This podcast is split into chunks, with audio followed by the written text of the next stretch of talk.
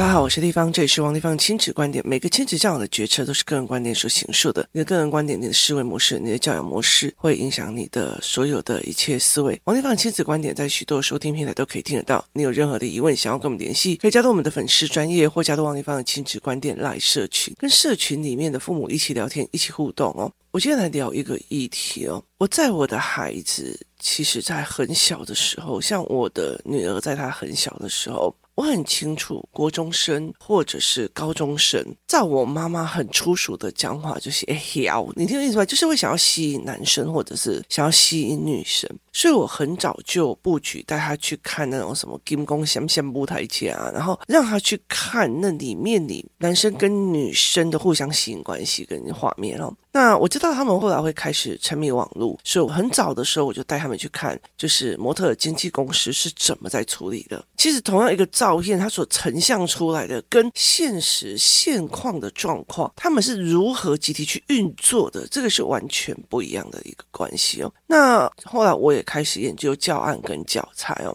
那其实我今天很想要讲的很大一件事情，我在做工作室的时候，尤其是在做那时候我的小孩还很小，我就其实会说，例如说我让他们有篮球班，篮球班的原因并不是他们要跟谁，就是他们并不是要跟谁竞争或跟谁做什么事情，而是篮球班的很大的一个状况就是在于是我随时随地可以找得到人一起打球，就是。我知道未来大部分都是少子化的家庭，可是我随时随地都可以进去一颗篮球，我就可以去篮球场说，哎，要不要 PK？或者是哎，要不要三对三？哎，你们那个洞里又不够人，我可不可以加入？好，你随时随地你都可以找到人一起互动，所以这东西叫做人际关系跟互动。那接下来有一个很大的一个关系，那。围棋的背后动机是什么？围棋的背后呢，不是冲断，不是要做什么，而是在于是你看到这个人跟他后面的思维模式是什么。其实我我我后来其实我觉得在工作是讲很多，但我觉得有很多的妈妈哦，就是哦，他在你面前呈现的是一种我有在听哦，但是他没有在想，就他没有在想，就是完全没有在思考哦，可是他却要一个有思考的孩子哦。那后来我就会觉得，你没有想学，为什么要逼小孩想学哦？那后来我就会。用很多的一个思维，像现在我想要陪我的孩子们去做所谓的媒体试读跟所谓的部落格，很大的一个原因是因为他切入的所谓的媒体的角色里面，并不是一个哦，我在看这个人划手机，哦，我在看那个人怎样怎样哦，所以我并不是切入这样子的一个状况哦，甚至其实你去看哪一个商品做了什么事，那后面是一个 know how，就是你知道对方怎么去把自己营造成这个样子的。它的原因是什么？然后它的危险又是什么？所以它是一个 know how 哦，所以这是一个非常有趣的事情。可是大部分的人都没有去做这一块哦。那为什么今天会讲这个原因呢？是我的女儿已经是高中生了哦，她其实是一个很开心的孩子，她只要有的吃就会很开心，然后看到任何人都会哦跟人家互动啊，很活泼啊，然后聊天啊这样子哦。那我其实没有在管她的功课，自从我看懂教材跟教案，甚至我其实很清楚的看懂我二十几年前学的经济学、学的新闻学、学的大众传播，她还在现在的。大学课程里面或者是什么的时候，我就很清楚的一件事情，就是现在的大学教育，或者是现在的很多的学科教育的所谓的教授或所要教授的内容，还是在十年前、二十年前那套。所以真的是，就是以知识点来讲，他需不需要去弄造这么样的厉害？我觉得对我来讲是一个很大的一个思维。可是我清楚的知道，他们有很多的东西现在不做是不行的。那我最近有很多次就是去跟家长见面啊，不管是演讲还是什么的时候，我我其实很难过。为什么？因为有非常非常多的高中生的家庭，其实妈妈一路上他们不管是每一个决策都是为孩子好，可是终究到了国中或高中的这个时候，休学的休学，拒学的拒学，不去读书的不去读书。那为什么呢？就是为什么呢？然后我觉得，我觉得很不公平的一件事情是，这个世界丢给他们一个责任，叫做你经不起挫折，就是你经不起挫折，甚至跟他讲他们生病了。你知道忧郁症这些事情或者是什么样的这些事情，它并不是一个病毒传染，可是我们却会告诉他他生病了。好，那问题在哪里？就是我常常会在想问题在哪里哦。所以其实我后来就是去看很多人，他们其实为什么在这个状况？他们包括班上有同学取笑他，他就不去学校了。你知道我意思吗？这个东西我们在游戏团里面一次又一次的在练。好，所以其实对我女儿来讲，哈。那嘴巴长在你嘴上，你你开心怎么考谁？我是开心怎么考谁？我我当然你有遇到你说，哼，他怎么可以这样子讲我儿子？我心里好难受。那我就再也不考谁他，我要温柔的保护他的孩子。可是你要了解一件事情，到高中的时候还怎么过日子？那是你家的事啊，所以对我来讲是这样子的思维，你经不起的，你就受不了了。那说一句比较直的，我我再把工作室里面几个女生就是教的比较恰，为什么？因为她不需要被人家讲，她说哦，你你你很胖啊，你很怎样，你很怎样啊？那当然是她需要掐，要不然呢，给你的小孩讲的完了吗？他当然需要掐，那总说一句总比打你小孩的好，所以就觉得。他很多的人就他怎么可以这样说我的小孩？从来没有去想过他的小孩干了什么事情。他怎么可以去挑衅我的小孩？他有没有去问我的小孩干了什么事情？没有，所以其实，在很多的时候，他们是一个片段的逻辑观。那我我其实，在看很多的高中生或者是国中生，我可以很清楚的知道，为了考试考一百分，为了读书读多少，为了写作业，他其实丧失了很多这方面的练习，甚至包括思考性的文本跟练习。那你去追求的一个东西是算好的，那我就接受。我记得我跟我的家人说过，一个长辈说过，我说。如果他进去学校里面学的东西是 OK 的，就是教材内容是 OK 的，我觉得我无话可说。就是你不懂也要把它弄到，可是你的作业内容、你的思维内容、你的东西内容够不够啊？那我昨天看到一个新闻哦，就是有一个桃园的老师，那有一个小孩他就不写作业，就是他作业都没有写，也不是都没有，有缺这样子。哦然后呢，这个老师就非常非常非常的生气，然后就当场一直就是在所有的小孩面前羞辱，就是骂这个小孩。那这个老师就去去跟他的家长讲，可是家长没有完完全全去处理这件事情哦，就家长没有去把他盯功课盯完，就这个老师在所有的孩子面前就说。你父母是个废物，才想出你这种废物哦。那里面有很多人说，对啊，那为什么不写完作业？为什么不写完？可是没有人去探讨你们写出的作业是什么，那个内容值不值得？没有人。去做这件事情，而只是在于是，就是统治者已经交代任务了，你们为什么没有去做好？甚至他也不会去认为说，好，那我的爸爸妈妈为什么没有能力辅导我作业？就他没有哦，他示范的是我在所有的孩子里面羞辱你的孩子。这个老师没有想要去了解为什么他的父母没有办法去辅导这个孩子六年级的功课。你确实就是只要把小孩作业写完，可是却没有去看人的不同跟思维啊。那这群孩子在这些样的老师不合理的老师或干嘛，他们学会的隐忍，他们学会了啊随便啊，我们能混则混，得过且过，他要什么给他什么就好了。他们这样子过日子，当自己有一天有主权的时候的开始，高中开始，我不去学校，我怎么样，有的没有好。如果你去私立学校，又管的还是一样的严，他这件事情会到大学或者是到研究所。那我们之前我们还在讨论说，有些高中生就算真的考上了大学，他是 OK 的嘛？那我这里也曾经有预告几个所谓大学以后被玩，然后迎新的时候乱，就是小孩有时候。我有时候都会觉得说，他们玩起来真的是太 over 了。那后来其实到最后很多的也是精神状况没有办法，然后过不去的。所以我其实其实很难过的一件事情是。国小大家在拼作业、拼功课、拼什么？然后老师为了让小孩子尽量不要去跟人家吵架，干嘛的？全班一半以上下课时间全都在改作业、改课本，就是他们没有人际互动，然后他们读的内容又没有知识性、没有思考性，然后他要得过且过，他要混日子，他要在熬监狱般的在熬那个日子。那好不容易十分钟下课时间，还要被人家抓去顶钱或干嘛？最终最终，可是当他的高中的时候，他已经找不到任何快乐的理由。你自己想看看，如果是你，叫你早上七点多就进去公司上班。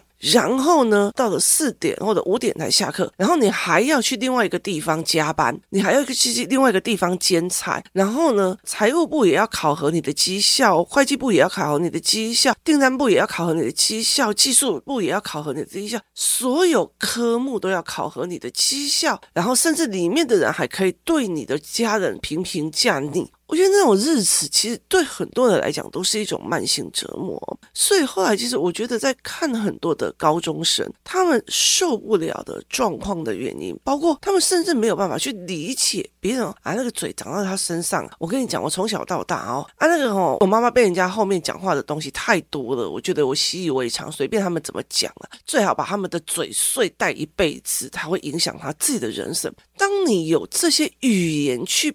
去看这些人的人性的时候，你并不会是被伤害的那一个。而这些语言哦，例如说，好，我现在小孩六年级的，或者我现在小孩五年级，我会看到五年级孩子呈现的人性。可是我在国中的那段时间，我会上看到国中生所呈现的人性跟样貌。那那个时候的人性跟样貌又要有不同的思维跟解读。当这个孩子没有的时候，他后面就变了。可是如果这个孩子完全是不是思维性的孩子，他其实就在端着他忍耐与非忍耐的那个时段，是不是 OK 的？所以对我来讲是一个是一个非常危险的一个状况。那有些爸爸妈妈就说：“哦，你只要功课好啊，不要跟那些不认真的人在一起。”我告诉你，哦。劳力者是被益，然后劳心者益人。意思就是说呢，你如果一直告诉你的小孩，那个人小孩不认真呢、那个小孩怎样啊，那个干嘛？我告诉你这件事情，其实我觉得是一件非常有趣的一件事情哦。从以前到现在哦，你再看明一些，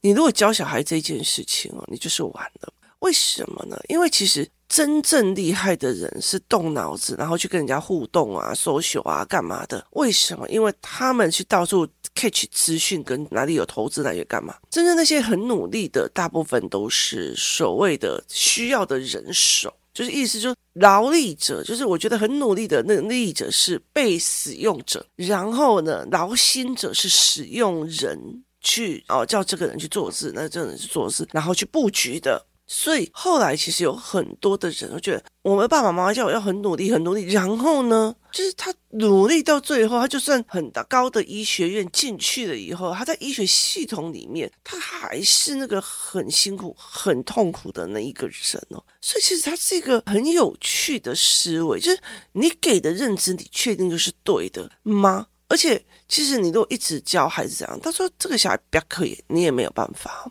所以我就觉得蛮有趣的，就是父母的认知会影响孩子。而且其实我常常会有时候跟几个妈妈讲说，我跟你讲，我已经告诉你，甚至我在 podcast 里面也讲孩子的状况，那不要高中再来找我哦。那其实我身边有非常非常多高中的案例，我们也在想该怎么陪伴或该怎么去面对哦。可是其实这个时候的认知已经有很多差，非常非常多了，所以很多的时候，它已经是你要重新把它拉起来是有难度的。后来我其实在了解一件事，台湾的忧郁这么多，你其实如果我讲到高中生不去学校啊，不去干嘛，这个忧郁。你们会认为说，啊，那很衰等的有这种诶，我跟你说，其实台湾最可怕、最可怕的一件的思维，在于是我倒霉，我遇到他，凡事没有去找因果观，就是为什么这个孩子会这样，或者是我今天看到一个高中生的，或者是我身边也有几个大学生，他呈现忧郁啊状况，妈妈都没有办法离开哦，那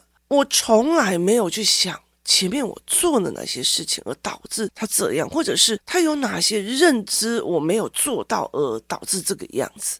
甚至我看了那个之后，我就觉得说，好，那我的女儿要怎么教？跟我的儿子现在才国小几年级，我要怎么办？没有，他会觉得哎，是生一岁，我惊呗，就是我儿子不会，我女儿不会，我女儿现在很乖。我们太容易拿现在。去揣测未来也是像现在这个样子，可是他们没有去想现在就是未来。意思就是说，当你的孩子其实没有多远的朋友，他不会跟多远的人聊天，甚至我妈不喜欢这个团体，我妈妈就不让我跟这个团体聊天或干嘛的。好，这个东西他没有办法跟多远的聊天，那以后他上了高中、上了大学之后，谁跟他聊？没有，因为他没练，甚至他没有去看到各种人的面相哦。在工作室里面哦，孩子吵架或干嘛，我们很开心。为什么？因为可以各自讲。各自的思维跟脉络，除非你的孩子讲不出来哦，所以其实会在这个逻辑里面看到孩子还需要练什么，那这个才是一个思维模式。可是。如果妈妈一直觉得你现在就要赶快写功课，你现在就怎样？你不要跟那些很爱玩的人夹在一起啊，你不要跟那些会讲脏话的人讲在一起啊。好，问题是，如果有一天你的小孩被欺负了、被骂了，会干嘛？他连一句脏话都没有办法吼回去或干嘛？那个伤害就在他心里面，是那个伤害就在他心里，就在他内心里面，他不会动了。好，那时候你要怎么挖？因为他连反击回去都觉得自己是早期我妈妈看不起的。那一种人是我爸爸看不起的那一种人，他没有防护机制。有很多的孩子，爸爸妈妈没有教他们防护机制，他们连骂人都不可以，甚至会觉得哦，那个小孩好凶哦。那我就心里在想，那你的孩子去惹人家，你的孩子嘴贱去惹人家，行为贱去惹人家，你还怪人家孩子凶，那个逻辑是不一样的。就是你还要感谢他凶诶，要不然他以后怎么知道女人不要乱了？就是很多的概念哦，是这样在思维的，所以有时候我觉得，像例如说哈，我现在在我的女儿的房间录音，那我就会看到它里面有很多的手作啊、洗衣片那些，对她来讲很重要的一件事情，那是书压。那为什么生活里面有那么多的压？是教材来的、教科来的，或还是什么来的？但是它保有很多发现新东西的乐趣，是一个非常有趣的思维概念哦。那你怎么去看哦？所以那个时候我就一直在跟他们讲说，你们要有游戏团体，你们游戏团体要让他们慢慢看懂不同的人，看到跟不同的人聊天，甚至你会让他看到人的来来去去，这个东西才会让他在高中的时候遇到不 OK 的人，遇到干嘛的时候，啊，没关系，三年之后来来去去都 OK 了。他那个坦然的心理就就会具备了。可是当你没有去做这一件事情的时候，当你没有去做这一件事情的时候，他哪有那种思考武器去对付或者是应付他未来的人生？现在的孩子在 YouTube 里面学犯罪，在 YouTube 里面学商人，在 YouTube 里面学那些所有的东西有多多？那你有办法去防范着吗？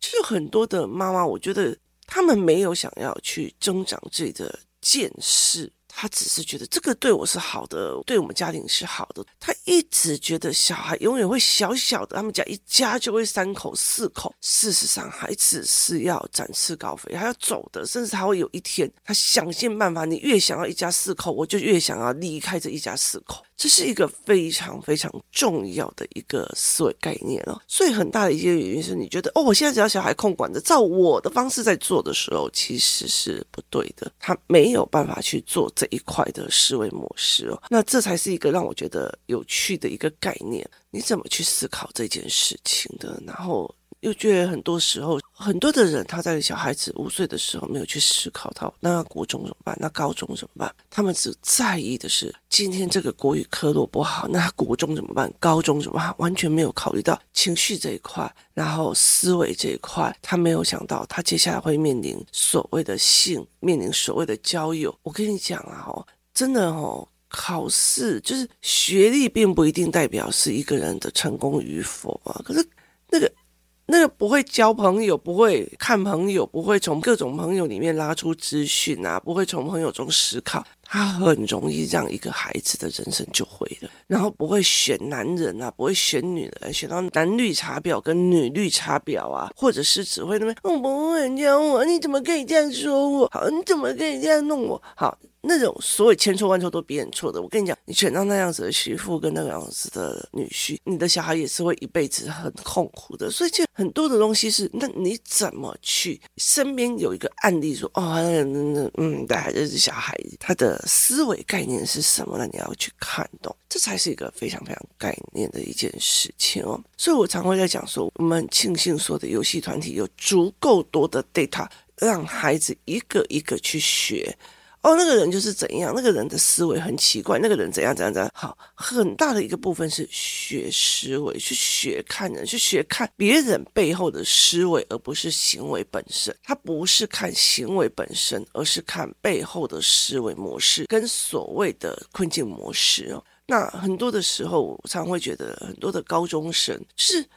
人生给他们，我们很多自以为是是好的，可是事实上，他们其实是没有武器的，没有武器去。我既不可以得罪我高中同学，我又不喜欢跟他们一起互动，我甚至不喜欢他们邀我去霸凌别人的样貌。可是我拒绝不了，我不知道这是难免的，我不知道用哪一些话语去讲，甚至告诉我妈妈，我妈妈只会把事情越弄越糟糕。那这又是什么样的思维？就是很多的时候，后我又觉得我们不会站在一个国小的，我今天是一个有一个国小的孩子去看他未来，跟看他的未来会面对的环境。我们以为他们面对的环境就是我们现在的环境，事实上不是了。所以对我来讲，这不是一件非常值得觉得骄傲，或者是觉得我们用认知去感官他们的一个很大重要。我常会讲一件事情哦，有时候。我就常常跟很多人讲哦，很多的人哦，来进入美玲老师的预言班，很大的一个原因，并不是他现在这个孩子有问题，而是他前面那些孩子已经出状况了，他才知道我后面这个要怎么救上来。